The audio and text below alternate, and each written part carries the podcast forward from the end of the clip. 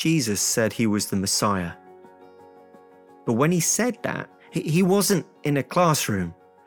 He was in a conversation with a woman. This woman knew quite a bit about the Bible, but her love life, her personal life, was really complex. She'd been the part of the destruction of five homes, and she was in a sixth relationship.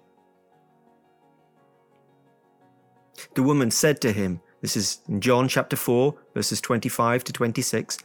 The woman said to him, I know that Messiah is coming. He who is called Christ. And when he comes, he will tell us all things. And Jesus said to her, I who speak to you am he. So Jesus felt that this woman with a complex love life needed to know that he was the Messiah. What is does it mean that Jesus is the Messiah? Well, in the Bible, the Messiah is the one who speaks God's message to us. So we ignore him, we ignore God. The Messiah is God's chosen king. In Psalm chapter 2, it speaks about him.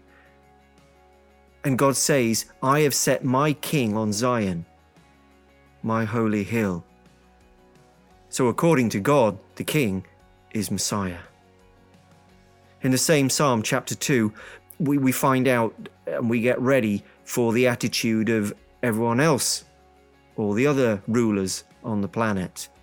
And what do they feel about Messiah as, as the kings of the earth set themselves up and the rulers come together against the Lord and against his anointed or Messiah, saying, Let us burst their bonds apart and cast their cords from us. So the rulers of the earth, they come together to resist and to reject and to, to break away if they can from the Messiah.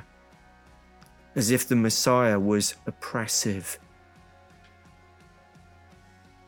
The Apostle Paul speaks about the Messiah, uh, the Christ, and he, and, he, and he says this the prophets and Moses said would come to pass about the Messiah that the Christ must suffer, and that by being the first to rise from the dead, he would proclaim light both to our people and to the Gentiles.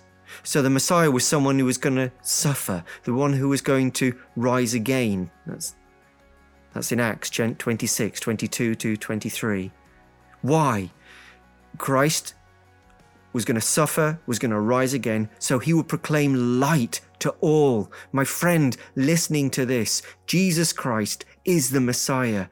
That's what he said. And the Bible says the Messiah suffered and died and rose again so that he would proclaim light. And I pray that Jesus the Messiah would reach you and he would proclaim light to you.